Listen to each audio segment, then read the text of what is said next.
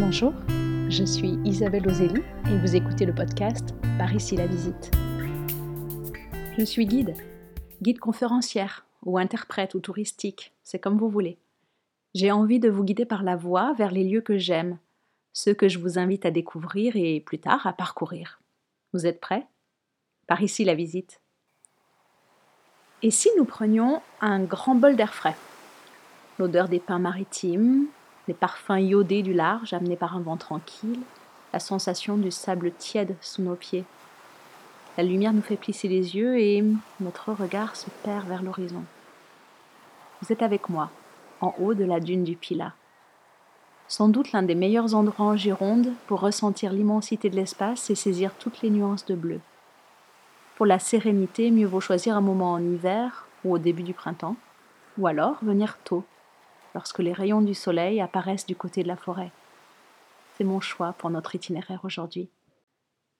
La plus haute dune d'Europe culmine à 110 mètres. Enfin, environ. C'est une prouesse, mais ça n'est pas un site figé. Très mobile par nature, la dune semble s'enrouler sur elle-même, à vitesse réduite. Deux processus aident à la façonner. Ils se rendent d'ailleurs perceptibles lorsque vous y retournez d'année en année. D'un côté, un phénomène d'érosion, que l'on constate en bas de la dune, là où les vagues lèchent le sable au gré des marées et aussi des tempêtes. De l'autre, une lente progression vers la forêt, entre 1 et 5 mètres par an, recouvrant quelques milliers de pins supplémentaires sur une bande de près de 3 km de long. Si ce double phénomène est possible, c'est grâce à la réserve immense de sable venue de l'océan que l'on devine, juste en contrebas, là, regardez, l'affleurement de ce banc de sable qu'on appelle le banc d'Arguin. C'est aussi grâce à la dérive littorale, un courant présent sur toute la côte aquitaine, qui pousse vers la dune le sable de la réserve. Enfin, l'ouverture du bassin d'Arcachon crée un tel mouvement d'eau entrant et sortant que l'accumulation, la pile, se fait précisément là. Le mot gascon pilate en est à l'origine. Il résonne en moi d'une drôle de façon, car j'ai grandi dans un autre pila, un massif de moyenne montagne sur les contreforts est du massif central. Mon pila à moi, c'est un plateau de mille mètres d'altitude, recouvert de forêts, parsemé de villages, où je trouve traces de mes aïeux jusqu'au temps de Louis XIV.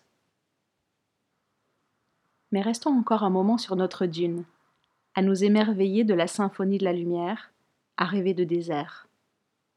Encore un œil sur le panorama, le temps est clair distingue la langue verte de la presqu'île du Cap Ferret.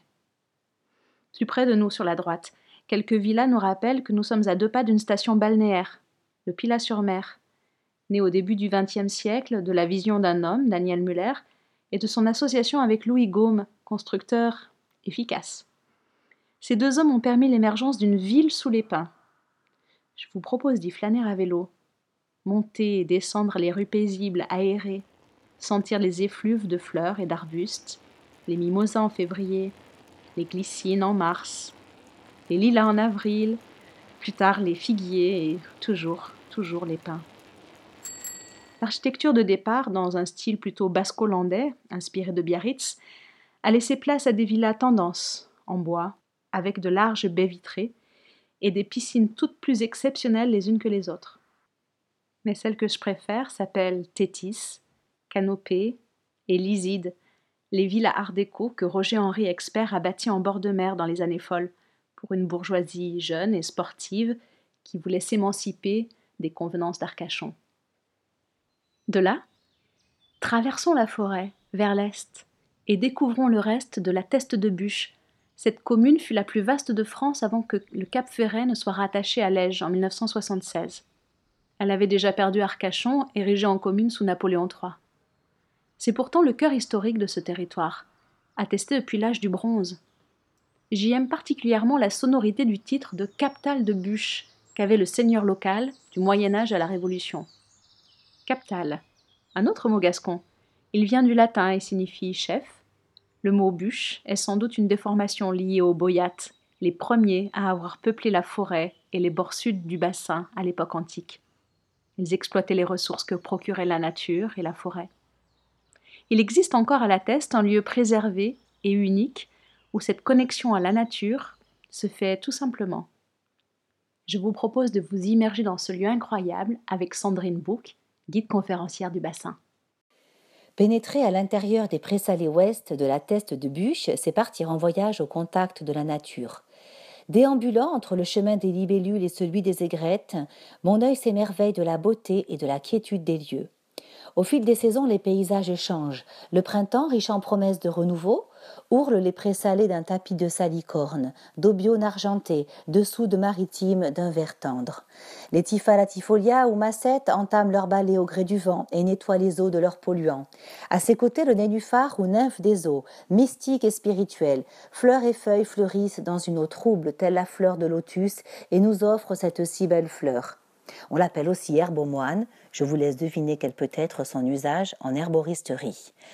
Avançant sur les digues, tous nos sens sont en éveil. L'iris jaune, la lavande de mer, la menthe, la mélisse, les libellules et demoiselles qui paradent, le concert des grenouilles, l'élégance et l'art de la pêche d'une aigrette garzette, le cormoran figé sur son arbre, estomac propulsé en avant et ailes déployées. Nos pas sont guidés vers le miroir d'eau pour essayer de surprendre le héron et le martin pêcheur, spectacle qui régale les yeux. Puis tout d'un coup, changement de paysage, tout en baume, acacia, pin, et au fur et à mesure que nos pas se rapprochent des eaux du bassin, nous respirons l'iode et renouons peu à peu avec le monde des ostréiculteurs, émerveillement et enthousiasme devant ce bassin plus méconnu. À très vite alors. Un côté méconnu du bassin, c'est certain. Je vous ai surpris Il y a des clichés qui résument certains lieux, certains moments, une journée à Arcachon et vous vous attendiez à ce que je vous emmène déguster des huîtres et boire un verre de vin blanc dans l'une des nombreuses cabanes ostréicoles. Eh bien, faisons-nous plaisir et finissons là notre visite au port de la Teste, à la cabane ostréicole, à discuter avec Quentin Iglesias. Emplir ses poumons d'un air iodé purifiant, inonder ses yeux de couleurs vives, pédaler dans les pages d'un magazine d'architecture, remonter le fil de l'histoire jusqu'à l'Antiquité, se balader dans une réserve naturelle et régaler ses papilles. N'aviez-vous pas rêvé de le faire ce dimanche? Une autre fois, je vous ferai faire le tour du bassin, littéralement, d'Arcachon au Cap Ferret. Mais d'ici là, c'est un peu plus au nord que je vous emmène la prochaine fois, à l'intérieur des terres, où il sera question d'alambic. Vous aimez les podcasts par ici la visite? Alors partagez-les. Abonnez-vous. À bientôt